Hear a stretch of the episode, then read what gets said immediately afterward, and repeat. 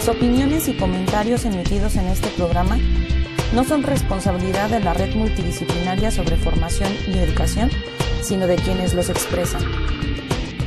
Bienvenidos a nuestra serie Contextos y Realidades de la Educación en México. Este es un espacio para la reflexión y comprensión de las problemáticas actuales de la formación y la educación. Bien, buenas tardes compañeros y a todas las personas que nos están acompañando vía YouTube, eh, Facebook Live.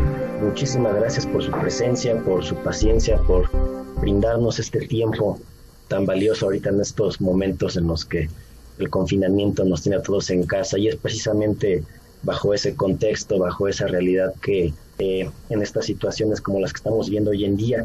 Y la mesa que proponemos, que se propone hoy en día, se llama la educación híbrida, alcances y retos. Y para esta mesa nos acompañan también generosamente, les agradecemos, el maestro Raúl López Parra, que es coordinador de vinculación UNAM China, y el maestro Carlos Omar Márquez Miranda, maestro en docencia para la educación media superior de la Facultad de Ciencias Políticas de la Universidad Nacional Autónoma de México. Agradecemos mucho su presencia y pues sin más preámbulo, cedo la palabra. Muchísimas gracias y buenas tardes. Buenas tardes a todos. Este, antes que nada, igualmente que Omar y Gabriel, quiero agradecer la telepresencia de todos ustedes y de nuestros invitados, el maestro Raúl y el maestro Carlos Omar, para dialogar en este webinar sobre la educación híbrida, sus alcances y sus retos. Como bien sabemos, desde que la Organización Mundial de la Salud declaró estado de emergencia sanitaria a nivel global en marzo del presente año, todo el mundo se puso de cabeza. Los gobiernos de toda la orbe y las sociedades experimentaron el azote de lo contingente, de lo inédito.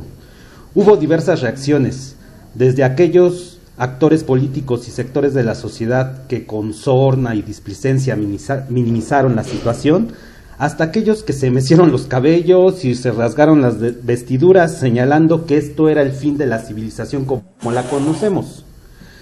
Lo cierto, más allá de todas estas reacciones, es que la pandemia ha puesto en evidencia las limitaciones de nuestro paradigma económico y ha puesto al descubierto, con mayor notoriedad, por supuesto, los grandes antagonismos sociales, la desigualdad, la precariedad del sistema laboral, el deterioro de los servicios de salud y de educación. Es decir, nos ha puesto ante grandes retos y problemas acuciantes que necesitamos eh, resolver con gran urgencia. En el caso de la educación se han tomado diferentes medidas.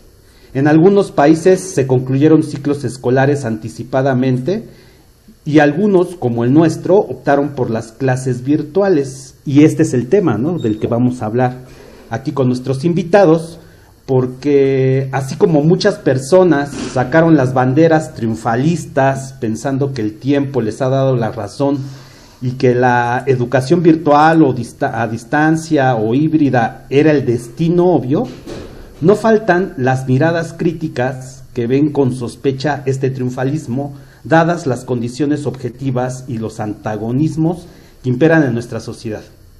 En fin, estos temas y otros vamos a este, tratar de abordar con nuestros invitados. Pero bueno, empecemos por el principio. Y el principio es, ¿qué es la educación híbrida? ¿Cuándo surge? ¿Cuál es el origen de esta perspectiva?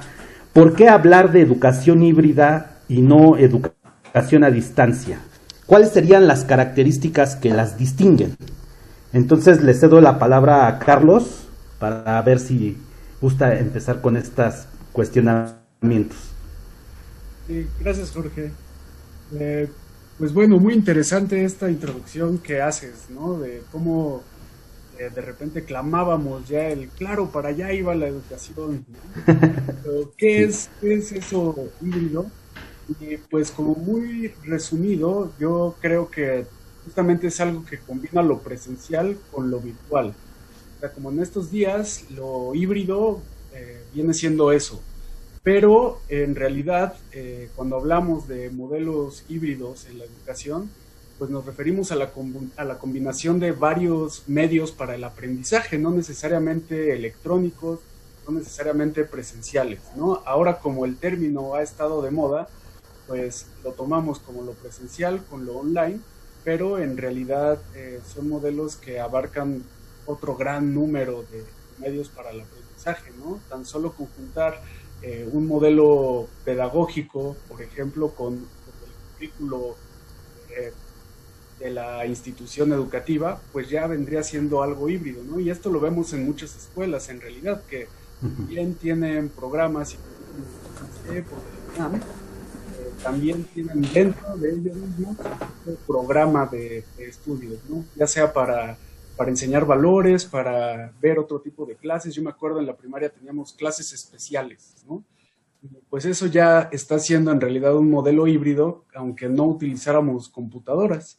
Pero hoy en día híbrido lo entendemos como la combinación de lo presencial con lo virtual.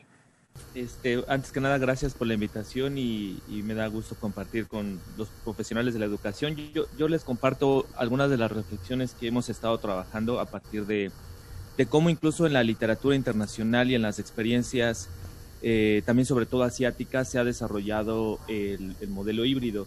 Yo a lo mejor voy a empezar diciendo que hay un malentendido, como bien dicen ahora, como todo todos traemos el vocablo de educación híbrida, eh, se, malentiende porque no estamos en un modelo todavía de educación híbrida. El hecho de que se estén llevando las clases a distancia por el tema de la pandemia es como una presa que de repente tiene una fuga y se están poniendo parches a esa presa, pero eso no es educación híbrida. Realmente la educación híbrida, el, mismo maestro Carlos, eh, él hizo su tesis, si no mal recuerdo, en 2019, o sea, mucho antes incluso de que, de que esta pandemia apareciera y ya estos modelos estaban operando en diferentes este, eh, ambientes educativos. Entonces, eh, empezaríamos por ahí. Primero hay que entender que el modelo híbrido es un modelo todavía futuro para el cual hay que transitar. Ahorita lo que se le ha llamado incluso a algunos es como modelo mixto porque es un modelo mixto en el que están eh, desde la parte presencial, se están haciendo cosas a distancia, pero no hay una estructuración. Es como, como decía, como una presa que está rompiéndose, está por donde quiera está saliendo el agua y están poniendo parches. Pero si me permiten compartir este, en mi pantalla les quiero mostrar una, una breve, mm, una mm, infografía en donde les muestro de forma muy general lo que se ha entendido por educación híbrida a través de esta literatura y de las metodologías que se han desarrollado, sobre todo en Asia, en Europa y, bueno, los vecinos de Estados Unidos que son los que han estado más avanzados y han trabajado estos modelos eh, de la forma en como ahora se conocen desde los años 90. La educación híbrida, para empezar, tiene esta combinación de herramientas y recursos didácticos en la modalidad presencial y virtual pero aquí hay una, una situación por lo cual, por eso digo que no podemos decir que propiamente estamos en un modelo híbrido, porque aquí hay una libertad para que los estudiantes decidan cuándo, dónde y cómo estudiar. Al día de hoy no tenemos esa libertad, estamos en una situación de contingencia, por ello no es propiamente un modelo que se pensó así, es más bien una, una, algo reactivo a la realidad que nos está ocurriendo. Las clases, de hecho, se pueden ofrecer en las tres modalidades. Cuando se habla de un, de un modelo híbrido, pueden ser tanto presenciales o mixtas, ¿no? Y los recursos didácticos pueden ser formatos tradicionales y digitales. Es decir, ya, lo mencionó el maestro Carlos, no necesariamente todo tiene que ser internet o todo digital. Se puede eh, complementar estos modelos. Se adapta, eso es lo más importante, que se adapta a las necesidades de los alumnos atendiendo sus capacidades técnicas y cognitivas, porque no todos los alumnos también eh, pueden o están, eh, tienen las habilidades eh, para tomar modelos de educación híbrida, incluso por los por lo básico que vive nuestro país, por los recursos tecnológicos. O sea, no, todos los alumnos tienen acceso a Internet, no todos los alumnos tienen computadora en casa. Entonces, desde ahí, cuando se, se, estructuran estos modelos de educación híbrida, ya se contemplan incluso las limitantes de los alumnos. Es como poner este modelo al servicio de, los alumnos para que a los que mejores se adapten a este modelo lo puedan, lo puedan, lo puedan este, estudiar y quienes no, vayan al modelo presencial. Esa es, ese es un poco la diferencia por la cual eh, todavía no estamos en este modelo. Estamos quizás después de la pandemia, vamos a ver qué instituciones de educación están realmente considerando en sus planes de estudio propiamente estos modelos híbridos. Porque ese es el otro punto. Como pueden ver, los planes de estudio deben estructurarse para considerar ambos esquemas bajo un mismo modelo de enseñanza. No es de que, como estábamos en el modelo presencial y ahora tenemos que tomar las clases a distancia, eh, ya eso es educación híbrida. No, desde la currícula se diseña el, modelo de educación híbrida bajo este entendido de, que se vayan a, ver las componentes para los alumnos, tanto en el modelo presencial o distancia. Aquí hay, aquí hay un punto importante ahorita que regrese Raúl para que continúe porque se me hace bien interesante esto. Él plantea que desde la currícula ya se está pensando y se está estructurando la educación híbrida. Por lo que entiendo, Raúl plantea que lo que estamos viviendo actualmente, en nuestro, al menos en nuestro país, es un pegote, ¿no? Intentando solucionar la situación de no perder los ciclos escolares, eh, eh, nos aventamos con modalidades mixtas, que realmente esta modalidad a la que nosotros le estamos llamando híbrida no es híbrida, sino mixta, si es que seguí bien la, la, la, la exposición de Raúl. ¿Qué crees de esto, mi estimado este, Tocayo? Buen Carlos. ¿Cómo ves? ¿La educación híbrida comenzará desde una, desde una estructura y una planeación curricular o, la educación híbrida sí podría comprenderse desde las formas, desde los modos más prácticos y más inmediatos en que se intenta resolver lo que nuestro país está intentando resolver? No sé si me explique. Sí, sí, sí.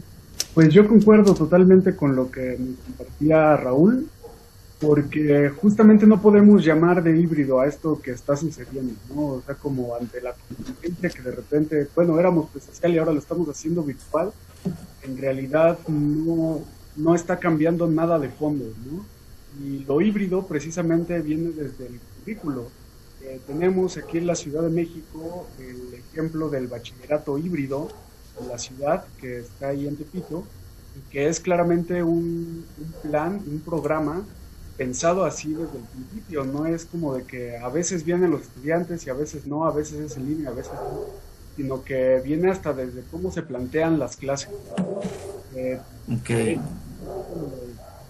deja mucho más trabajo independiente a los estudiantes eh, y maneja mucho más la, la transversalidad de los programas educativos, los que ya no son las materias tradicionales, ¿no? Antes ya no tienen de matemáticas, clase de física, clase de español, sino que tienen una especie de combos en las que abarcan temas de diferentes disciplinas en una sola.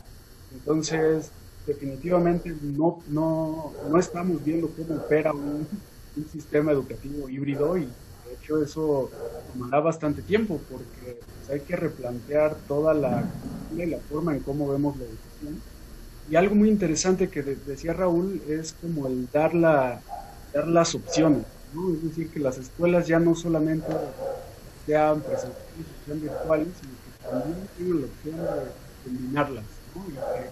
Y, eso en favor de los estudiantes, en realidad, porque hay muchísimos jóvenes, niños, que por alguna u otra razón no se adaptan al sistema tradicional, tampoco se adaptan al sistema en línea completamente, entonces, como abrir esa opción tomará tiempo, pues también de repente el término es, es algo engañoso, ¿no? Como justamente lo mencionaba Raúl, todas las escuelas ahora andan diciendo que llevan un modelo híbrido, ¿no? siendo que en realidad lo están haciendo a distancia, porque los están viendo ver a sus estudiantes, a sus de la escuela, lo está haciendo un, sistema a distancia, ¿no?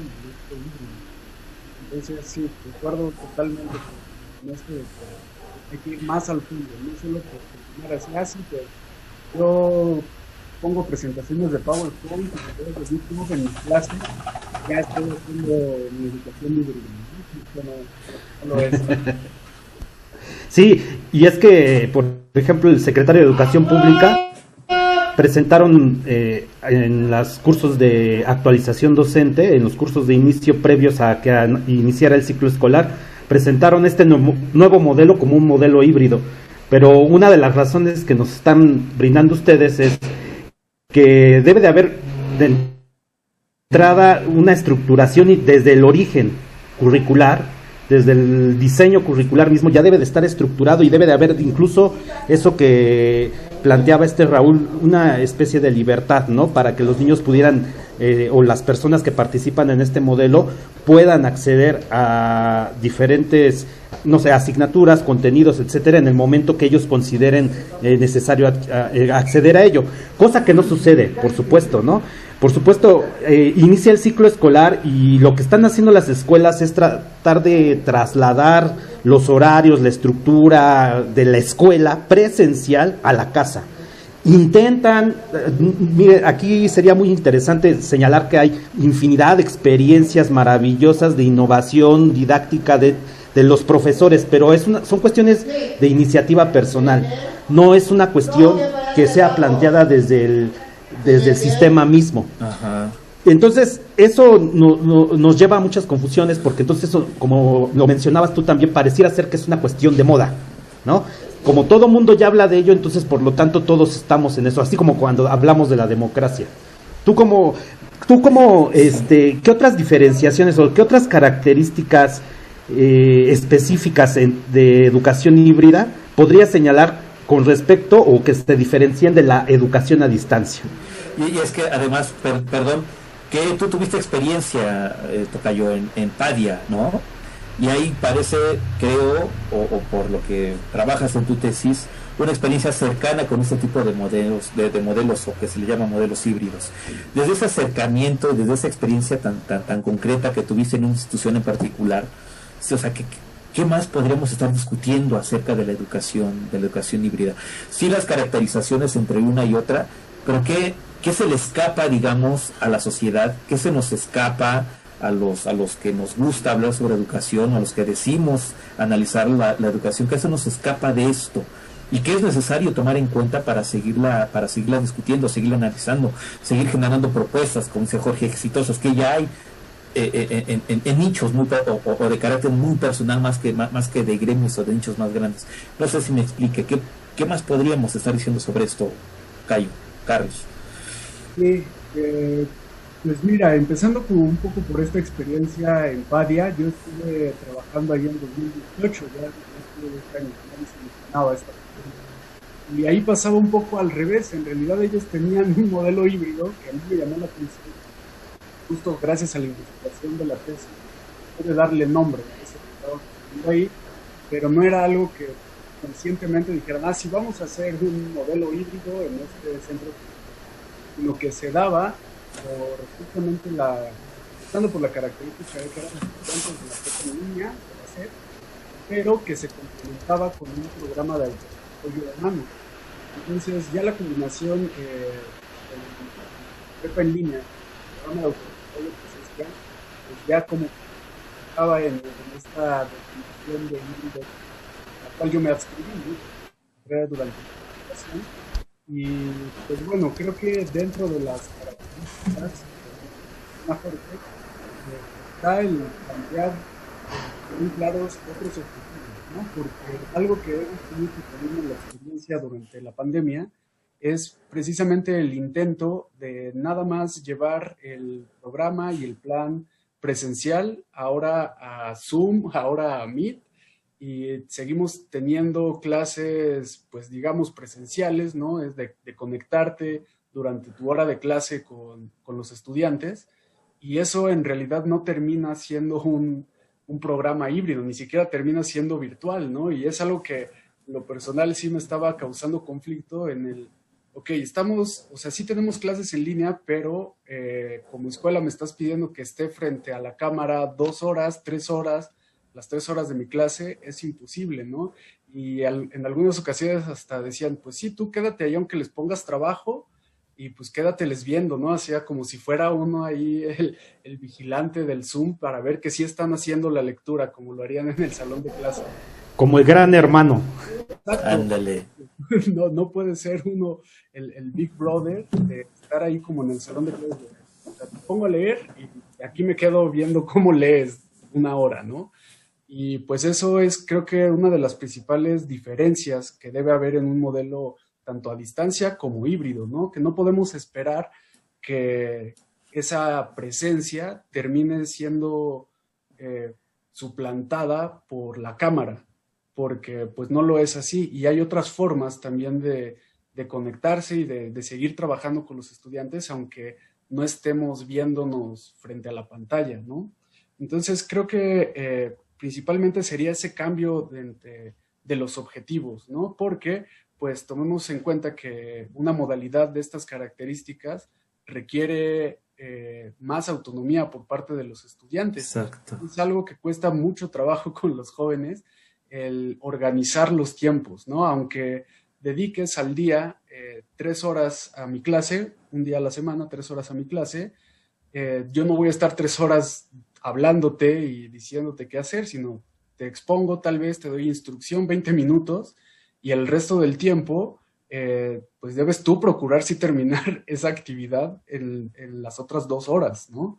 Y creo que eso, pues hay que tomarlo un montón en cuenta, porque a, como yo he observado también durante la pandemia, es que las escuelas incluso ponen horarios y continúan en el horario escolar, que a mí me parece increíblemente, pues, hasta inocente de hacer, ¿no? O sea, pedir que los estudiantes estén ocho horas, siete horas conectados a, un Zoom y que solo cambien, cambien de ID o cambien de reunión de Meet como el salón, pues es muy pesado para, para, cualquiera, o sea, no solo para los jóvenes, estar eh, ocho horas diarias eh, en capacitación, en cursos, pues es algo hasta lógico, ¿no? Y justamente creo que una característica sería el, propiciar la autonomía, la, organización del, trabajo de los propios estudiantes y que parta de ellos. Que no es nada ajeno a nuestros programas educativos, ¿no? Eh, creo que ya es muy vieja esa meta de que el aprendizaje tiene que ser autónomo, ¿no? Tiene que partir del propio estudiante, el estudiante es el centro, y pues bueno, ahora lo vemos como pues cada estudiante está en su casa, ahora el, eh, pues como que el, punto es muchísimo más claro en ese sentido, ¿no? Eh, no sé si respondo también un poco con esas cosas que luego se nos escapan. Sí, ¿tú vas a decir algo, Jorge? No, adelante, adelante. decías, decías, este, que habías nombrado, que habías logrado nombrar con tu tesis.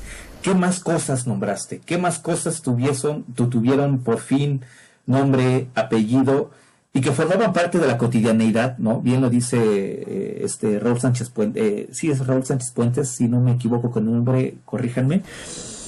donde que los objetos, o sea, que los objetos de estudio se construyen de la cotidianidad, de eso que nos, de eso que nos acontece en el día a día, pues, y que en ocasiones no los, no los nombramos, pues porque como forman parte de la rutina pasan inadvertidos. Nos detenemos, empezamos a que lo inadvertido ya no pase inadvertido y nos centramos a, problematizarlo y entonces empezamos a nombrarlo. Por supuesto, se lo estoy diciendo de una manera muy, muy sencilla, muy, muy corta, ¿no? Pero básicamente ese es, creo yo, el proceso de investigación. La cosa es, eso que pasaba inadvertido o cayó, ¿ahora qué nombres tiene? ¿Me explicó? Ahora, ¿cómo, ahora, ahora ¿cómo, los, ¿cómo los podrías dibujar con palabras? Y que eso está en tu tesis. Sí, sí, sí, sí.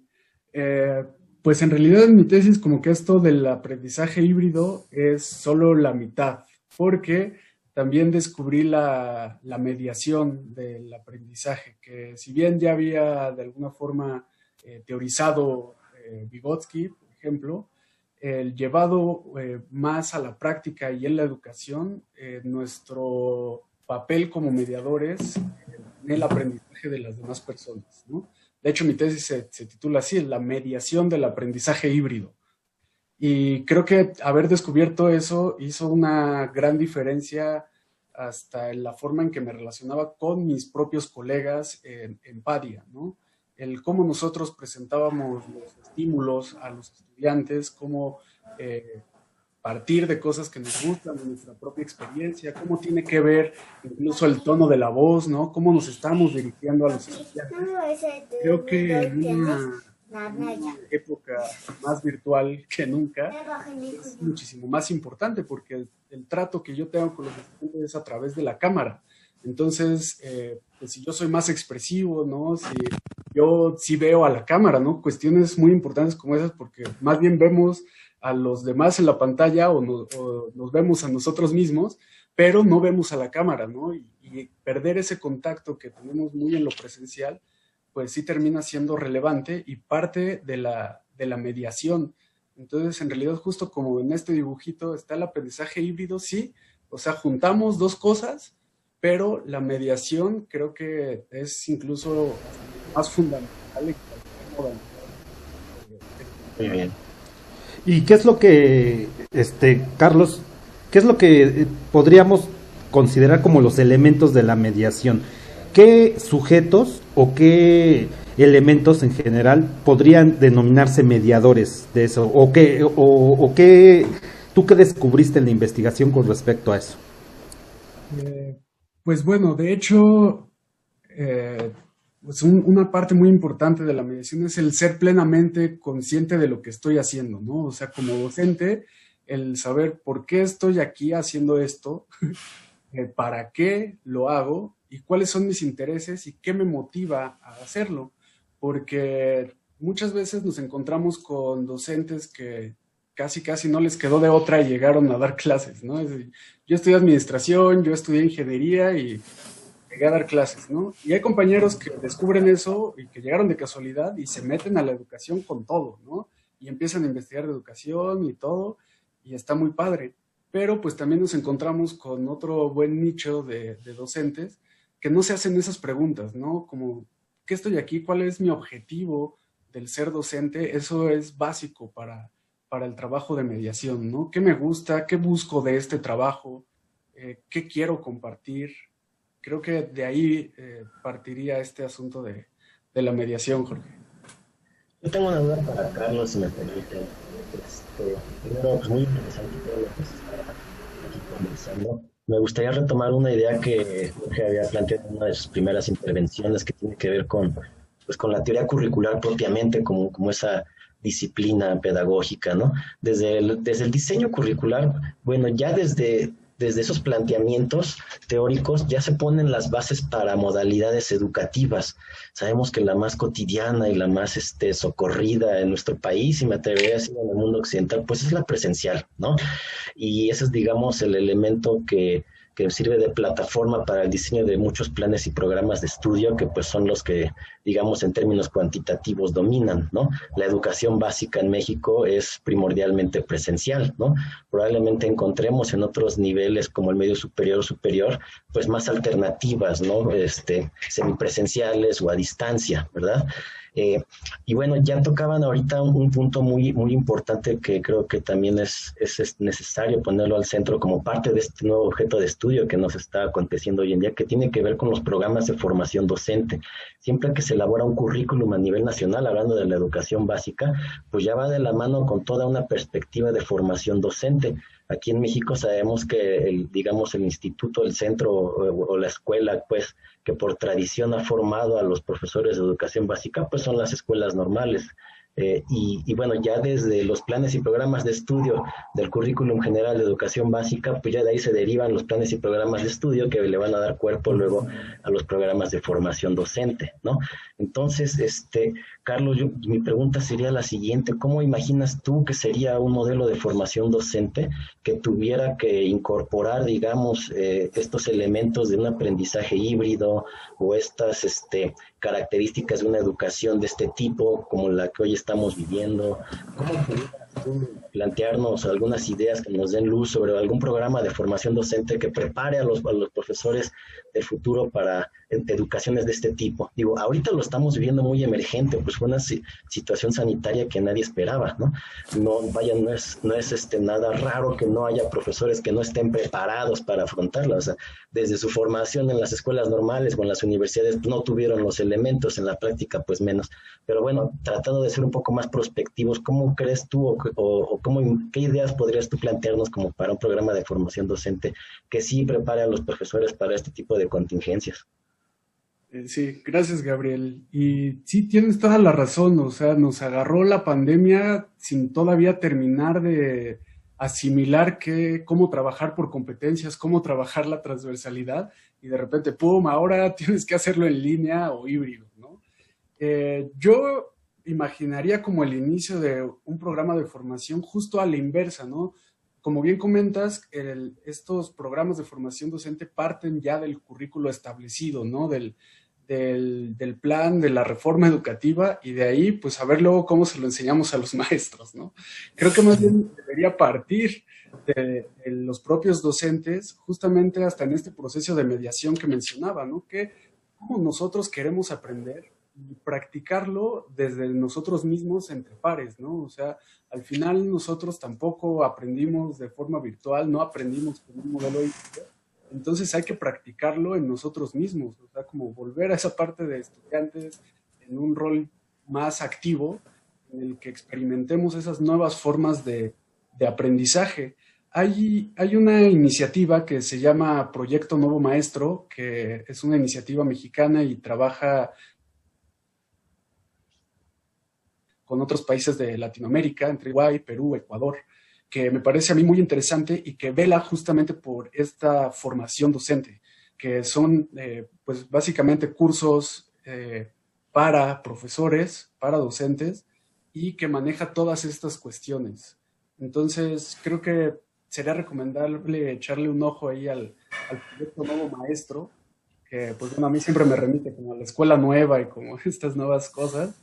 Eh, que vale la pena checar porque yo he tomado eh, recientemente un par de cursos con ellos y me parece muy interesante cómo lo están haciendo, ¿no? Cómo incluyen eh, la tecnología, cómo incluso hay acuerdos de convivencia que se establecen para Zoom, ¿no? O sea, se inicia la clase, unos acuerdos de convivencia para Zoom, ¿no? Cómo se participa, etcétera. Entonces, creo que, pues sí, estos programas de formación deben partir de, del, del propio cuerpo docente para aprender a manejar nuevas modalidades en las que pues, no tenemos experiencia, ¿no? Y más allá que de la teoría de, ah, sí, pues lo virtual es esto, lo híbrido es esto, pues más bien cómo se vive, ¿no? Porque al final la educación eh, es una experiencia, entonces debemos vivirla, debemos experimentarla en carne propia para después poder llevar eh, esos modelos con los estudiantes. ¿Hay actitud o, qué, actitud percibes en profes, en alumnos, este, Carlos? Digo, estoy totalmente de acuerdo en que se necesitan planes de formación, programas de formación docente, y creo que también hay un elemento importante que se debe considerar, simplemente la voluntad, la actitud de formarnos en ámbitos en donde por, por, por cuestiones sanitarias o porque ah, es el devenir ya de las tecnologías involucradas en la escuela, no sé. Pero en cuestión de actitud, ¿cómo, cómo percibes a la población estudiantil, a la población docente respecto a esta modalidad? ¿Le estamos aceptando con, con, agrado? ¿Hay resistencias? ¿Hay oposición? ¿Hay miedos? No sé, pues, ¿cómo lo ves? Eh, pues bueno, la, la actitud, empezaré por los estudiantes, ¿no? Creo que en su mayoría yo los he percibido encantados de no tener tanto que ir a la escuela y como sí tener muchísimo más control sobre sus actividades y sus tiempos. Eso también desde la investigación de hace dos años, eh, eso era de las principales cuestiones por las que los estudiantes elegían una escuela con esas características. Decían, pues tengo más tiempo para mí, en las tardes puedo dedicarme a hacer otras cosas y yo creo que eso motiva un montón a los estudiantes, ¿no? Y hace falta como, eh, pues, apretar un poquito en cuestiones de organización del, tiempo, ¿no? Como no dejar que se te junte toda la tarea para hacerla el fin de semana, ¿no? Sino que dediques tiempo de, entre semana a, a, esas actividades.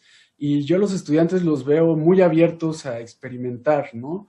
Porque pues además son herramientas con las que están muy familiarizados. Entonces no tienen como ese temor de, ay, si le pico aquí, si le pico mal, sino que se la saben y están muy, muy animados con eso, ¿no? Y más si empezamos a utilizar eh, otro tipo de aplicaciones, ¿no? No solo dar mis clases, sino, eh, bueno, estamos aquí, ahora vamos a ir a esta aplicación en donde es una encuesta, ¿no? Entonces, pon lo que se te ocurra cuando pienses historia.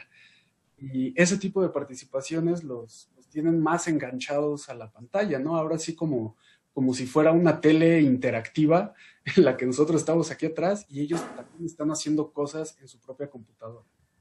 Eh, de parte de los docentes, eh, lo que decía al principio Jorge, que de repente termina siendo una iniciativa más individual en la que mm. pues cada profe puede decir, ah, sí, yo meto esto a mi clase, ¿no? Yo incluyo esto. Y es uno de los graves problemas en realidad de, la actualización docente que, yo observo.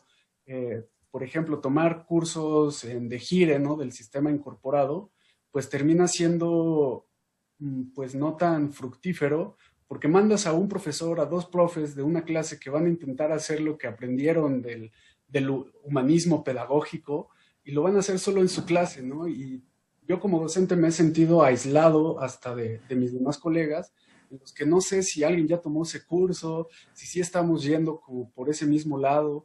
Entonces creo que eh, las instituciones deberían estar más eh, conectadas con su cuerpo docente en esos aspectos, porque si no se, eh, es muy fácil desmotivarnos y tener una actitud hasta de apatía, ¿no? Decir, ay, o sea, ¿de qué sirve que yo le esté echando ganas? ¿De qué sirve que esté tome y tome cursos?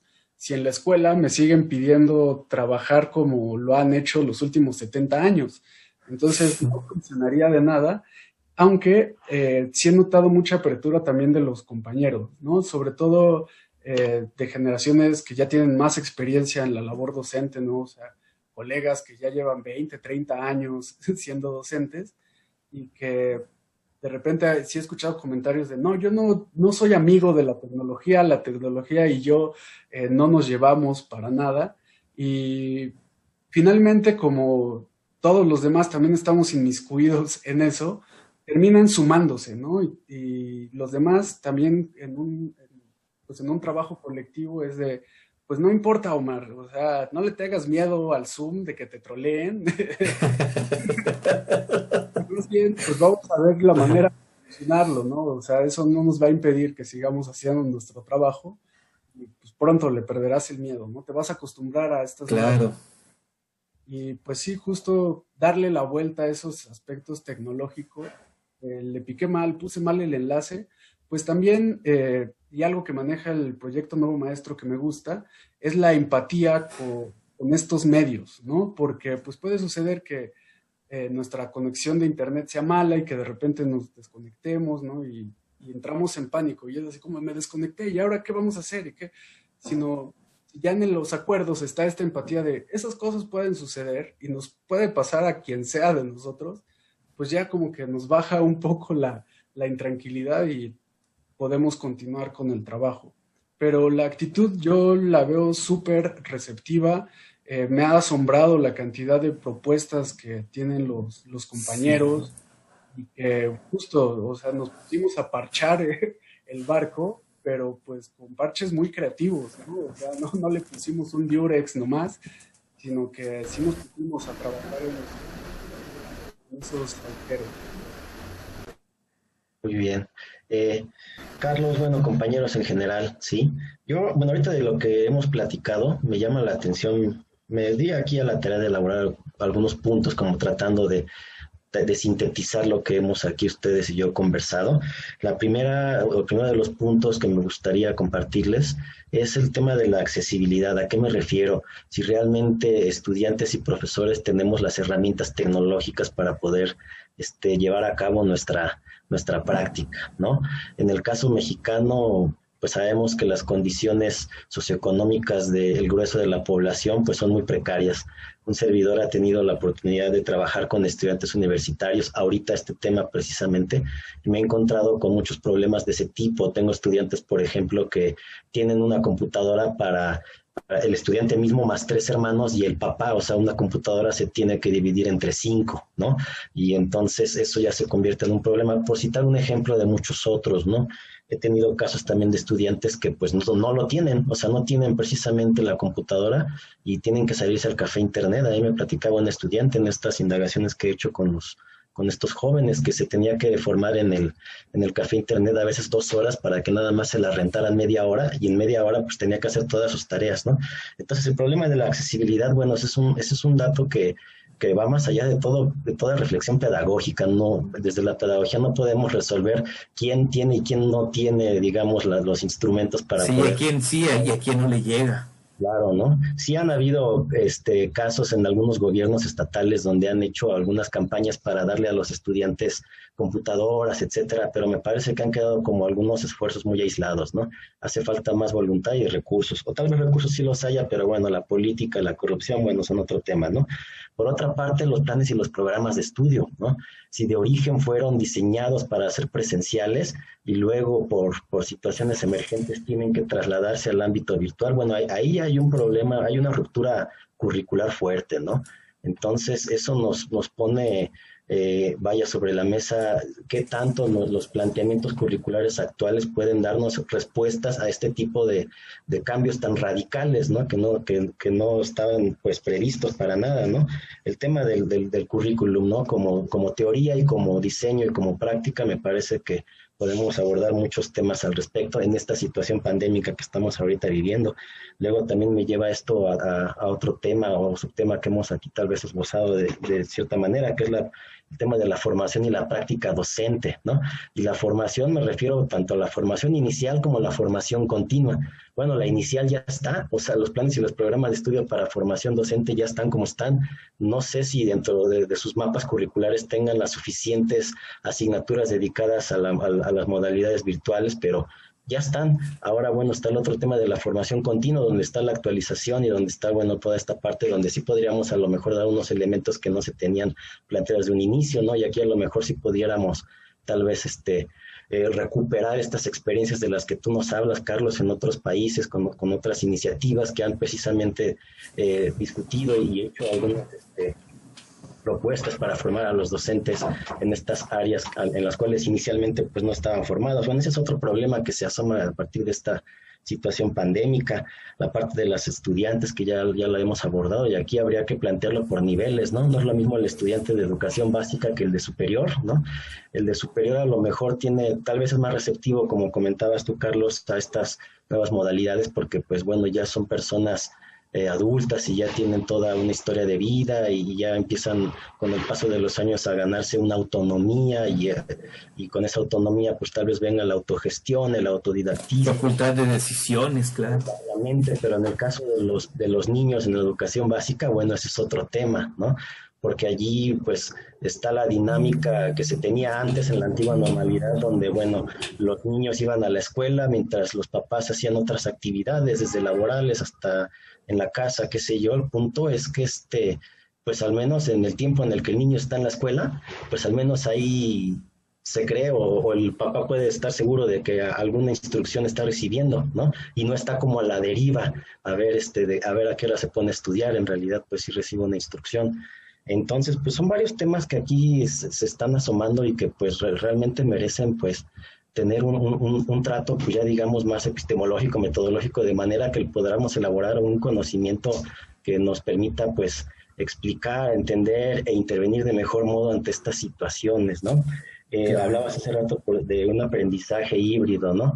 Eh, también tendríamos que discutir estos conceptos si realmente están lo suficientemente este, eh, digamos, amalgamados desde el punto de vista teórico y práctico para poder legitimarlos ahora sí como un aprendizaje pues que va a estar en, los libros de pedagogía, etcétera, ¿no?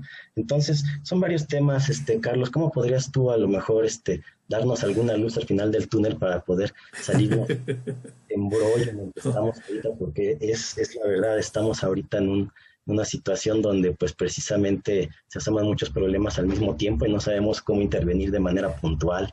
Sí, y, perdón, antes, Carlos, sobre todo esto que decías, Gabo, creo que se resolverían muchas dudas si desde ahora supiéramos qué va a seguir después de la pandemia y qué va a suceder con esos modelos híbridos después de la pandemia. Repito, al menos en nuestro país. Al menos quienes se han pronunciado, creo yo, al respecto ha sido la UNAM y el POLI. La UNAM ya hasta publicó su, su programa de educación híbrida pensando que después de la pandemia esta es una modalidad que al menos en esa casa de estudios vaya tomando fuerza, ¿no? Pero las otras instituciones, me, me, llama mucho la atención eso que comentas. ¿Qué pasó con la normal de maestros? Si alguien, conoce un, si alguien conoce una pronunciación como la que ha hecho la UNAM al respecto, estaría muy padre que se socializara. Yo ahorita no conozco alguna. ¿Me explico? Porque tal parece también que los discursos han sido, mientras dure la pandemia, estaremos trabajando de esta forma. Mientras dure la pandemia. Y cuando se vaya la pandemia, parece ser que el discurso, que el discurso o, las intenciones ya implícitas es, pues regresamos a la, a, la presencial y volvemos a jalar como, como estábamos acostumbrados a jalar. Se me explique. Por eso creo que, eso, que eso que ha planteado sí se me hace bien, bien pertinente. ¿Qué sigue? Porque si después, y, si la pandemia no se va en un escenario catastrófico, seguiremos siempre ahí intentando nada más remachar, no, al ahí se va, ¿no? O si, o si la pandemia se va, estamos, estamos preparados en tanto recurso intelectual, eh, eh, eh, financiero, no sé, como nación, para fortalecer un sistema de educación híbrida. Creo que eso que planteas es bien, bien interesante. ¿Abriste tu micrófono, Jorge? Sí, iba, nada más iba a comentar que si la pandemia no se va, pues ya no vamos a estar aquí reunidos nunca más y el mundo se va a acabar. Entonces todas estas reflexiones van a quedar en el aire, ¿no? Gama también es un hombre sano, así que podemos dar por sentado que estaremos aquí 20 años más. no, imagínate. No sé, Carlos Tocayo, ¿qué puedes decir al respecto? Sí, pues es muy importante empezar en esto que sigue, porque hay un montón de incertidumbre, o sea, ni siquiera sabemos cuándo va a haber un semáforo verde para que las escuelas presenciales puedan regresar a sus instalaciones, ¿no? O sea, empezar por ahí que estamos en la incertidumbre de cuándo vamos a regresar a la escuela, quién sabe. Y pues ojalá, Gabriel, tuviera yo una respuesta que nos diera luz.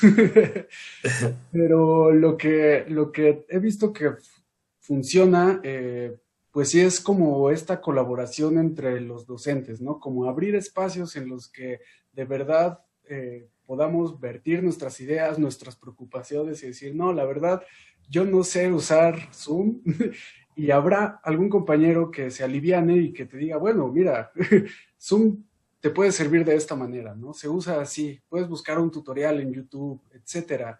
Creo que hablar con nuestros pares es algo que nos va a ayudar muchísimo a idear estas nuevas formas de construcción del, aprendizaje.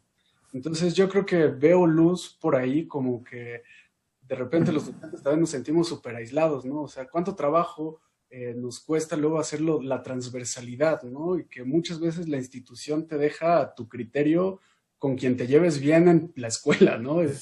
Que pues tú busca algún compañero con que hacer un proyecto que una sus dos clases. Y eso es súper difícil. Creo que sí debe haber una mejor organización por parte de, la, de, de las instituciones en las que nos pongan a colaborar a los docentes porque nos dejan a cada quien con su clase y muchas veces ni siquiera sabes qué le preocupa a otro compañero, a otra compañera, y puede ser que le preocupe lo mismo que a ti y nunca supiste, ¿no? Y nunca lo resolvió ninguno de los dos. Entonces, creo que reunirnos entre nosotros, abrir espacios de discusión, de hasta de pues de debate, ¿no? Creo que nos va a ayudar y creo que por ahí veo algo algo de luz. Y muy interesante esto que retomabas de la accesibilidad, ¿no? Porque justamente empezaron las clases el día de hoy, eh, colapsó Zoom, o sea, aunque tuvieras computadora, aunque tuvieras por dónde conectarte, no podías conectarte, ¿no? Eh, está la opción de la, televisión, ¿no? Quizá también pensar en retomar eh, tecnologías que ya dábamos por obsoletas, como el radio, la tele, para hacer llegar pues al menos los contenidos a, comunidades que no tengan, a personas que no tengan acceso a este tipo de herramientas, ¿no? Eh, y pensar justamente en ese tipo de estudiantes, como el ejemplo que mencionado, o sea, me formo dos horas en el café internet para que solo me renten una computadora una hora o media hora. Media hora.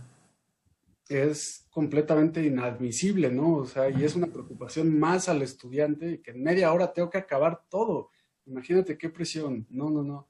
Eh, creo que deberíamos también repensar otros medios de comunicación porque también ya vivimos en el internetcentrismo, ¿no? Como si fuera, no hay libros, no hay bibliotecas, no hay tele, no hay radio. Y los medios están ahí, solo que nos hemos olvidado de hasta de cómo utilizarlos, ¿no? Y pues esa, ese punto de la accesibilidad es, es muy importante porque pues, viene justamente de una decisión política y económica, ¿no? El decir, bueno, pues las clases va a haber programación eh, por grados, va a ser de tal manera, ¿no? ¿Cómo llevar eso? Porque pues también hay las experiencias de las telesecundarias, por ejemplo, que aún así necesitaban de un docente presencial, ¿no? No solo vas, pones a ver la tele a los estudiantes. Y yo pensaba en esto también la, pues el papel y cómo eh, están vinculados los padres de familia, sobre todo en la educación básica, que sí es un tema yo creo que de los mayores retos ahora, ¿no? Cómo eh, educar a los, a los, más pequeños al nivel primaria, secundaria, eh, sin ir a la escuela, cómo van a socializar, cómo se pierden esos momentos hasta de juego grupal, ¿no? Muy importante a esas edades. Y pues justo que los papás, si bien también están trabajando en la casa, o sea, sí están ahí, pero pues están haciendo sus propias actividades, ¿cómo, cómo hacer eso, no? ¿Cómo la escuela trabaja de verdad con los padres de familia? Creo que es más importante que nunca. Así de por sí eh, se tomaba en cuenta esa parte, ahora más, porque digamos, son, son el facilitador que sí tenemos en casa, ¿no? No, no solo el maestro virtual. Entonces sí, me, me parece muy interesante esto. Y Carlos, este, retomas algo que me parece muy importante, eh, el reunirnos, ¿no? El, magisterio, los catedráticos, profesores y empezar a, intercambiar experiencias, ¿no? Eh, eso ya me lleva a mí a, a, un trabajo de orden metodológico en el sentido de la investigación educativa. ¿A qué me refiero? A todo aquel que haga investigación, ahorita tiene un objeto de estudio interesantísimo, ¿sí? Este es un, momento clave para todos aquellos interesados. Y este tipo de, reuniones, ¿no? El, recoger las experiencias de los profesores, el recuperar sus inquietudes, bueno, eso ya puede ser elementos para empezar a configurar a lo mejor este, estrategias más para el futuro, ¿no? Entonces yo creo que los investigadores educativos ahorita tienen mucha tela de donde cortar un gran campo para cultivar ojalá estén recogiendo realmente, recuperando todas estas experiencias. Sí. Y además creo que estamos... Adelante, Omar. Ah, y creo que también estamos en un momento crucial en tema de medios de comunicación masivos. Creo que tienen un reto interesantísimo, sobre todo la televisión, ¿no? Más allá de cómo llegó a convertirse en lo que hoy se convirtió en, la pandemia en términos educativos de la televisión, creo que ahorita está en, oportunidad de generar prácticas que le devuelvan credibilidad, me atrevería a decirlo tal vez de esa forma, expectativas, ¿no? De reposicionarlos, de convertirse a lo mejor hasta en dispositivos de transformación. ¿Por qué no pensamos de esa manera? Ya han sido dispositivos de transformación. Yo creo que mientras mientras este, haya de por medio concesiones y cuestiones económicas, no creo que sería, eh, yo creo que es un poco ingenuo pensar que ellos van a querer retomar un papel central en la educación, entendiendo la educación como esta formación ciudadana y de desarrollo humano. Ellos ya han fungido desde hace mucho tiempo como eh, dispositivos pedagógicos, pero no precisamente en el sentido que nosotros quisiéramos. Y creo que incluso esta circunstancia que ahorita estamos atravesando, lo que sí va a generar es que eh, eh, se va a abaratar, incluso pienso yo, pero ahorita a ver qué nos dice Carlos, se va a abaratar más los contenidos, porque la intención fundamental es hacer un esto que es un tema electoral constante que es la cobertura, ¿no? O sea, la intención inicial de estas estrategias o estas decisiones políticas de implementar a la televisión para todo esto es meramente una cuestión de cobertura, ¿no? Y obviamente se van ahí a, a, eh, entran en juego infinidad de cuestiones económicas y mercantiles fundamentales, ¿no? Pero no sé cómo ve a Carlos.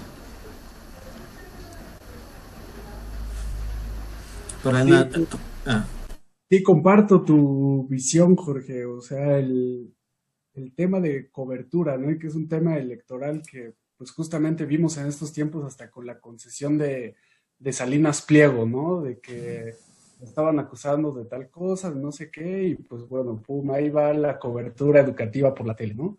Eh, definitivamente la tele nos ha educado, pero pues no tanto para el desarrollo humano, ¿no? Más bien nos volvió adictos a los chetos y a la coca, ¿no? Pero no, necesariamente aprendimos un contenido que, ah, esto me va a llevar a transformar mi propia realidad. Eh, creo que sí sería algo ingenuo pensar que la tele nos, nos podría ayudar en un caso como, como este, ¿no? Al menos la tele como la conocemos, no creo que vaya a ser así. Más bien sería ya hasta como la tele 2.0, ¿no? Ahora con, con cuestiones interactivas, por ejemplo, tal vez pudiera funcionar, pero regresamos a ese tema de quién tendría acceso a una tele con esas características, ¿no? Con o sea, no tengo una tele ni siquiera con control remoto, ¿cómo voy a elegir qué opción eh, que, me da el maestro en la tele voy a elegir, ¿no? Entonces, pues sí es un tema muy importante que, abordar. No creo que a la tele sea ese medio, sobre todo por esta cuestión de, de las concesiones, ¿no? Y es algo que sí nos da Internet, que es mucho más abierto, mucho más libre y que podemos transmitir nosotros si queremos ahorita en vivo, ¿no? Bueno, y entre comillas libre, ¿no? Este Carlos. Pues porque este uno yo creo que una de las cosas que más se no sé, más se mencionó a inicios del siglo fue esta libertad, esta democratización a través del internet. Pero yo creo que en esta segunda década de, siglo XXI nos damos cuenta que no hay libertad como tal en ningún medio que entra de por medio cuestiones mercantiles, económicas, políticas, etcétera, etcétera, ¿no? De hecho, hemos tenido casos muy importantes de, eh, eh, de escándalos políticos o de cuestiones que a través del Internet se han manipulado las informaciones, se vende, hay compra y venta de información, eh, se, en algún momento dado ya no se permitió que se utilizara Zoom, por ejemplo, porque era más fácil que se hackeara, bueno, infinidad de, de ejemplos que podríamos encontrar.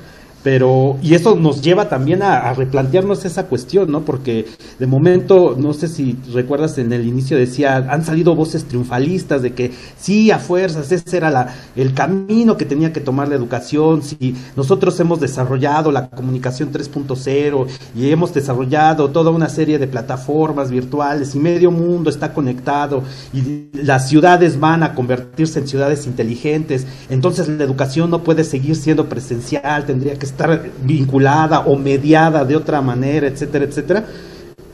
Pero creo que son muy apresuradas esas voces, ¿no? Y tendríamos que de todos modos seguir reflexionando sobre eso. Ahorita, y ya lo señalaron, este, tanto tú como este Raúl ya señalaron que realmente fue reaccionario, ¿no? Lo que estamos viviendo es una cuestión reaccionario. No es una cuestión de que en donde haya una estrategia, un paradigma, un modelo, una construcción teórico-metodológica que sustente todo esto, es meramente una reacción. ¿Qué viene? Decía, preguntaba Omar, ¿no? ¿Qué, más viene después de la pandemia? ¿Qué va a suceder? Y, yo creo que todos siguen saltando estas preguntas que decíamos. Sí, ¿qué más viene? Y si vamos a seguir recurriendo, y si vamos a enfilarnos o enfocarnos o dirigirnos hacia la educación virtual, hacia la educación, en este caso, híbrida, cómo sería. Y bueno, híbrido, ya después de las aclaraciones que nos hiciste, sabiendo que no es precisamente lo virtual, ¿no? Claro. Interrumpo tantito. A nombre de Raúl voy a, voy a leer el siguiente mensaje de nuestro queridísimo amigo Raúl. Dice, querido amigo, discúlpame, me quedé sin luz y no ha llegado. Él vive en la colonia centro. Por favor, extiende mis sentidas disculpas a todos los ponentes. Así que se disculpa Raulito por, fallas que, escapan a su voluntad. Dile al maestro Omar que leí su tesis y quería darle la pauta para que él nos hablara de su experiencia. Pues ya nos estuviese hablando bien chévere, mi querido Tocayo, así que este, cuando se entere Raúl de que ya te estuviste explayando con tu tesis, le va a dar mucho gusto. Y coraje por no haber podido escucharte, seguramente. debería publicar, y dice que te sugiere publiques tu tesis, ¿no? La conviertas en libro. Yo creo que también deberías hacer eso, deberías buscar las formas. Estoy enviando mensaje del cel de mi hermano. Bueno, pues ahí está el mensaje de Raulito, que sí, ya en definitiva, a unos pocos minutos de terminar este, este, esta primera mesa tan tropezada de nuestro grupo multidisciplinario de Académicos Aragón, ya no se pudo, ya no se pudo conectar, Raulito. Pero yo sigo defendiendo, puede, puede ser ingenuo, sí lo creo, pero no, es que, es que, o sea, a ver, vamos, entiendo muy bien que los medios de comunicación ahorita tienen ya una agenda, y esa agenda la dictan intereses muy ajenos a los comunitarios. Pero no creen ustedes que sí pueden, o sea, que sí sea un gran reto.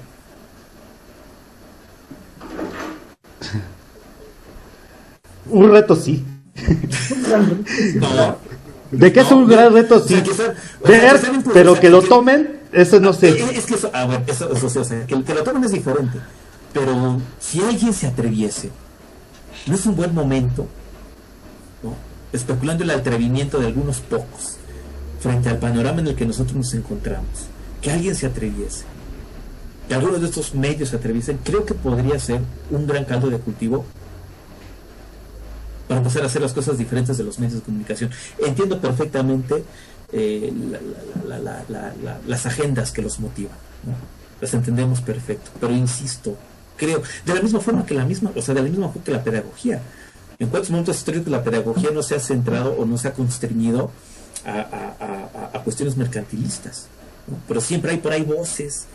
La misma escuela pública surge en un contexto capitalista, surge en un contexto de plena revolución industrial. Les interesaba a la gente, le interesaba a, los, a, las escuelas de aquel momento, al Estado de aquel momento generar pensamientos críticos, revolucionarios. Lo que menos querían era eso. Querían que se, que, que, que, que se, que se, que se apropiaran de, las nuevos, de, las, de los nuevos medios de producción, de las nuevas lógicas cantiles. ¿Me explico? Siempre creo que ha habido voces, ha habido iniciativas, ha habido alguienes y algos, ¿no? Que están interesados por hacer las cosas de manera un poco ya no tan convencional. Creo yo que por eso decía que los medios de comunicación, insisto, entendiendo muy bien el contexto, pero si alguien se atreviese, creo que es un momento crucial para, para atreverse, pues. Por ahí va, o por ahí. Eso es más o menos lo que quería, quería comentar después. Atreviera eso, eh, sería un canal educativo, ya per se. O sea, TV UNAM tiene contenidos de ese tipo, el Canal 11 eh, ha hecho muchos intentos dirigidos hacia, hacia eso, ¿no? Ha hecho programas, ha hecho series infantiles que son bastante rescatables, pero que justo no terminan siendo parte de una estructura educativa, ¿no? Sino que pues son contenidos educativos que ahí están y que pues cada docente, cada escuela puede retomar si quiere.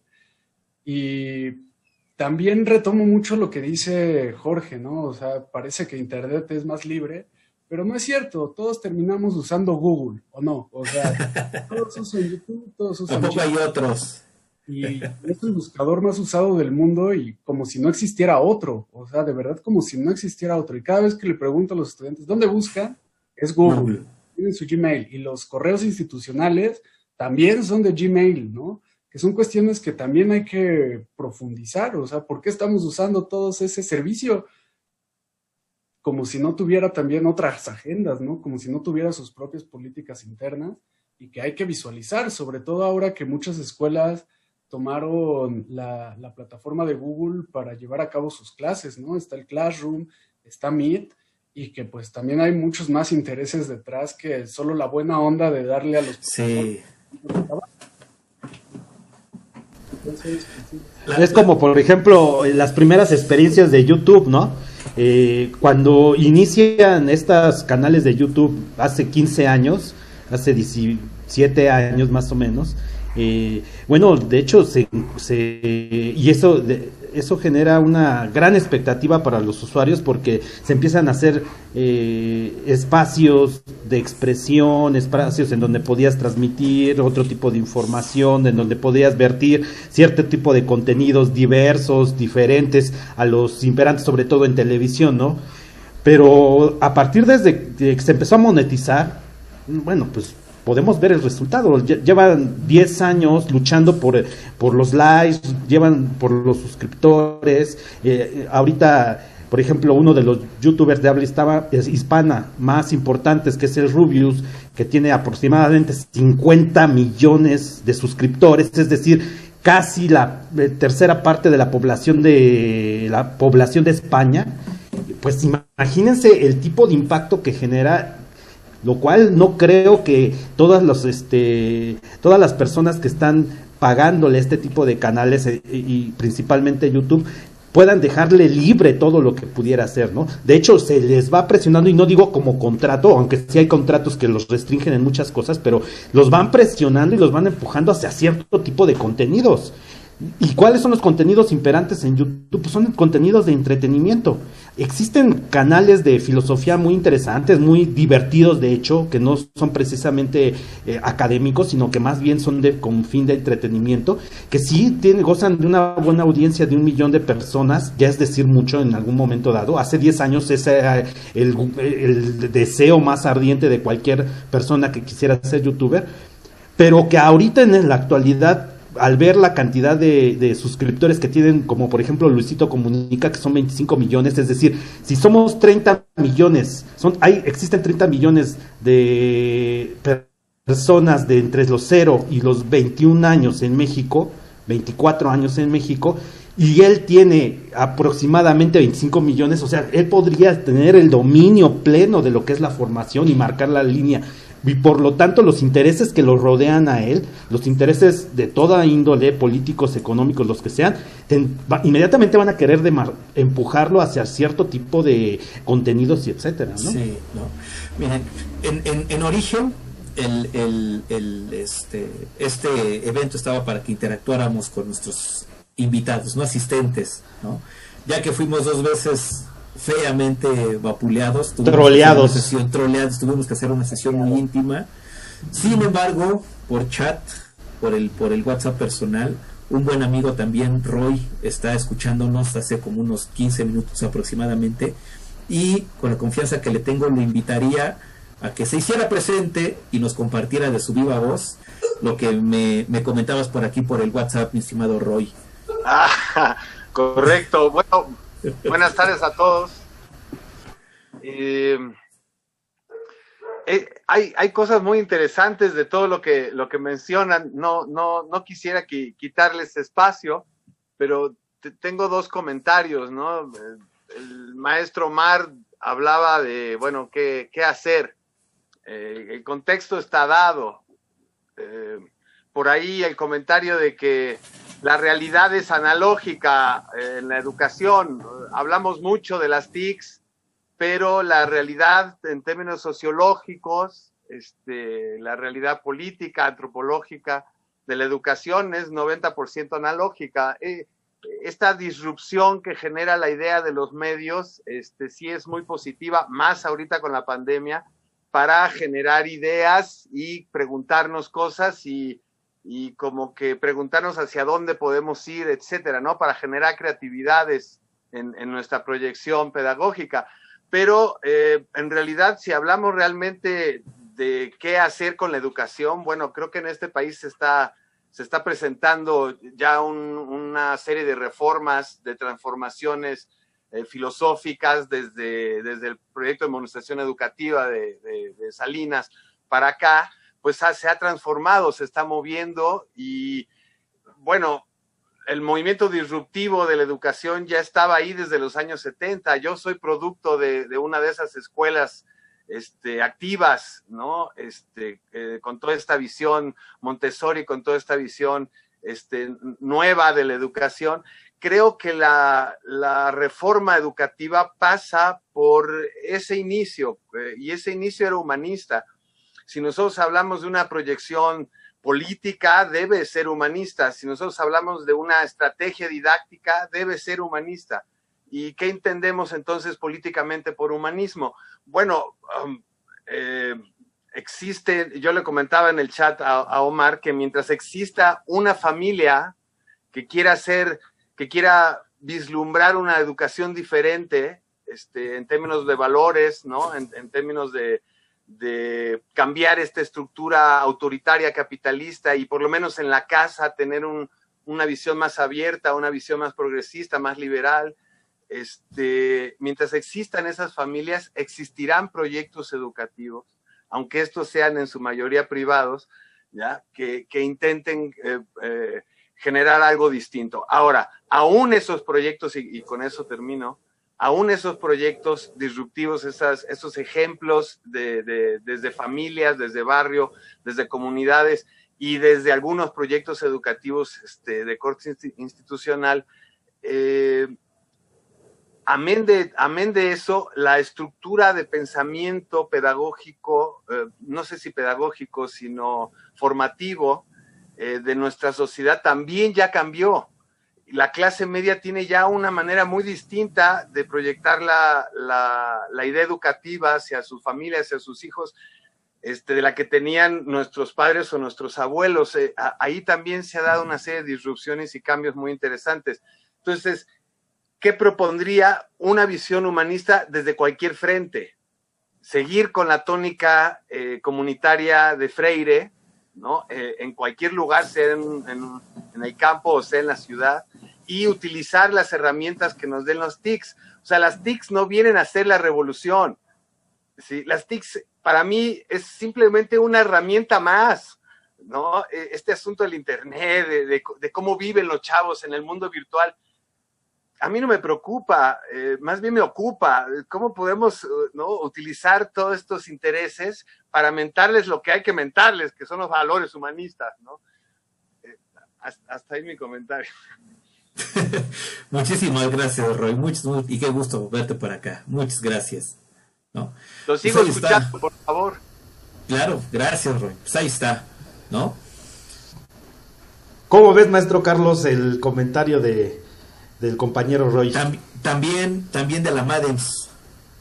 También de la Madens, fíjate. También de Madens, de ahí de la FAC de Políticas. Sí, comparto totalmente esa visión, o sea, las herramientas tecnológicas son eso, herramientas tecnológicas y en realidad la, el cambio de paradigma en la educación no está ahí, o sea, no porque ya usemos Google Classroom, vamos a estar... ah, no, yo, yo pensé que sí. No, se basa todo en justamente en una pedagogía humanista que esté basada realmente en atender las necesidades de cada persona y de cada comunidad y eso creo que sí lo podemos llevar a cabo y abarcar hasta eso un poco más de, territorio por medio de, las comunidades electrónicas. Pero definitivamente, pues sí, me, gusta mucho esa frase, ¿no? Las TICs no hacen la revolución. Nada. En eso estoy totalmente de acuerdo. Y pues más bien cómo las aprovechamos. Y, me parece muy, muy valioso lo que dices de no me preocupa, me ocupo de cómo estar utilizando esos medios para realmente hacer llegar una educación que considero pues de calidad, eh, tanto para mí como para los estudiantes, ¿no? Para los jóvenes. Y creo que sí, por ahí, por ahí iría el, iría el camino. Evolucionar nuestras prácticas, pues, las herramientas que se sumen serán bienvenidas, pero son eso, herramientas. La, sí, la, Hoz, y el martillo tampoco hacían la revolución. Correcto. Exacto.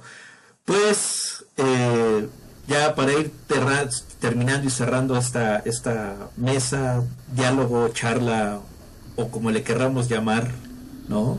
Un convite entre cuatachos, ¿no? Este, pues no sé si Gabo, Jorge, Carlos, algo con lo que quisieran, algunas palabras finales con las que quisieran, más que cerrar, simplemente concluir lo de hoy y dirá Pablo Freire, di Pablo Freire, este Pablo Latapí, pues que las mejores reflexiones son con las que nosotros ahora nos quedemos en casa, ¿no? pero que permita seguir pensando, seguir discutiendo en la comodidad de nuestras alcobas una, una disculpa por no, por no haber estado desde el comienzo, pero ahora que Omar ah, ya, me tiene, ya me tiene en su agenda, Omar, entonces ya me va a mandar más links.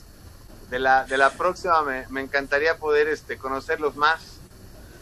Sí, sí, voy a ser más cuidadoso porque yo creo que así fue por ahí en, en mi mi emoción de compartir es, es, este esfuerzo que es de, de colectivo, pues, ¿no?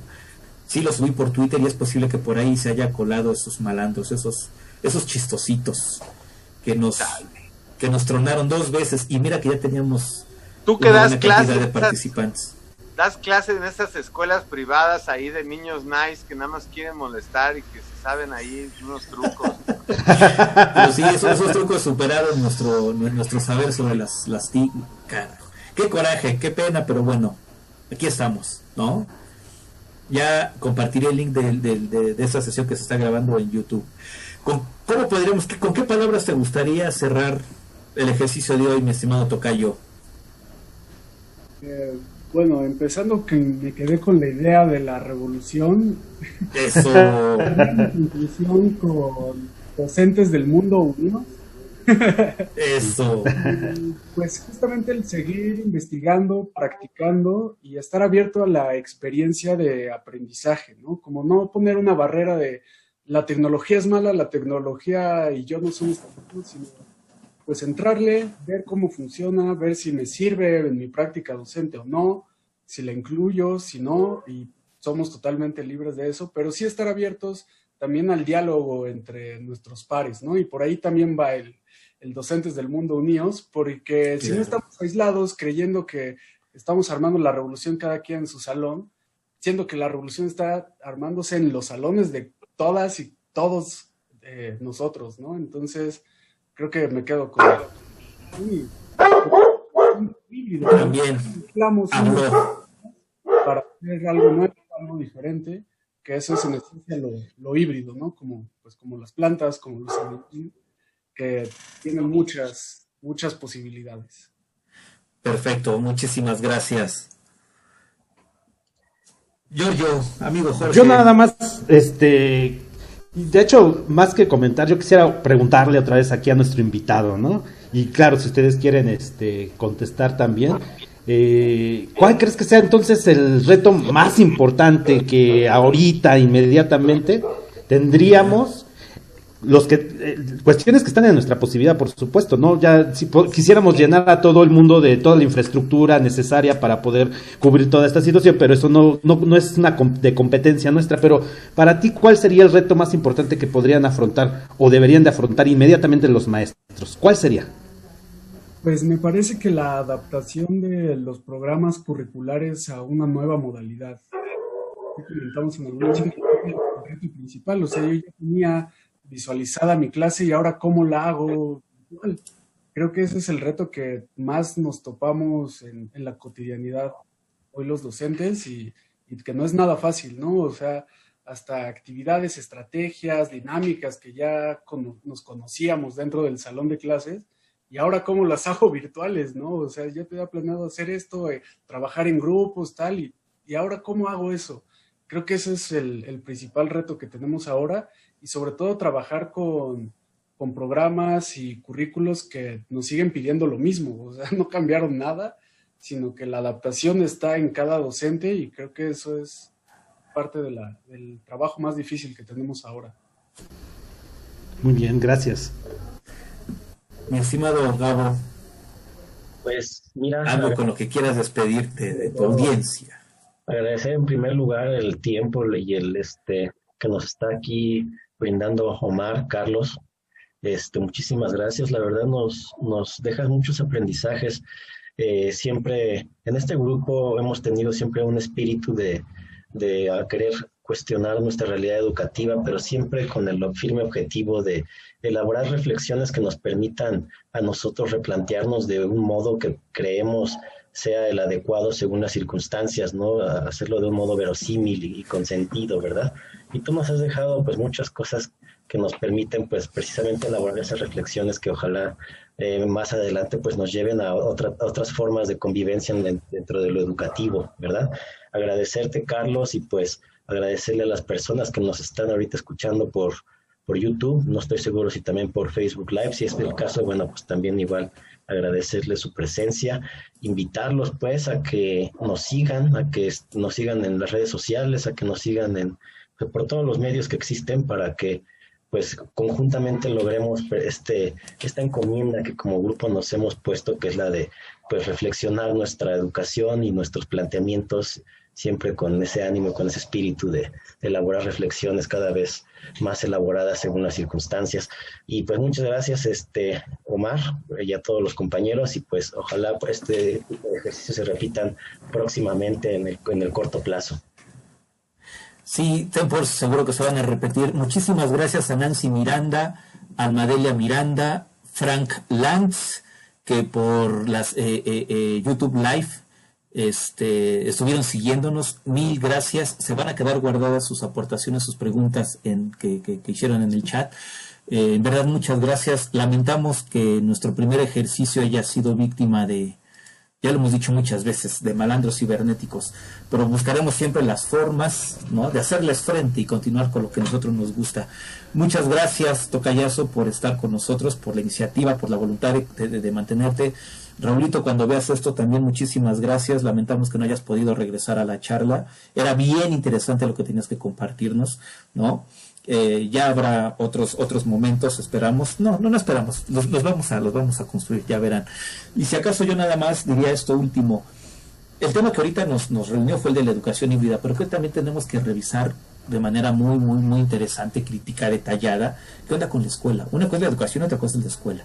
Porque al parecer también que eh, con, esto me, he dado cuenta que la escuela solo se ha pensado como un espacio donde vas y aprendes disciplinas y aprendes cosas valiosas para la vida, pero creo que se está dejando de lado un poco la visión de la escuela como entidad de conformación de subjetividades. Porque los estudiantes cuando van a una escuela, en la interacción con los suyos, en la interacción cotidiana, que viven ahí, en ese espacio, se están formando, se están constituyendo subjetivamente.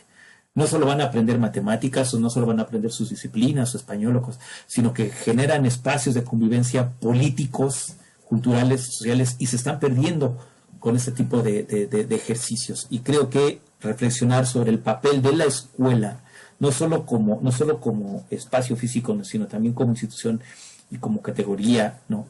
dentro del simbolismo, es importante no perderla de vista. No sé qué opinen.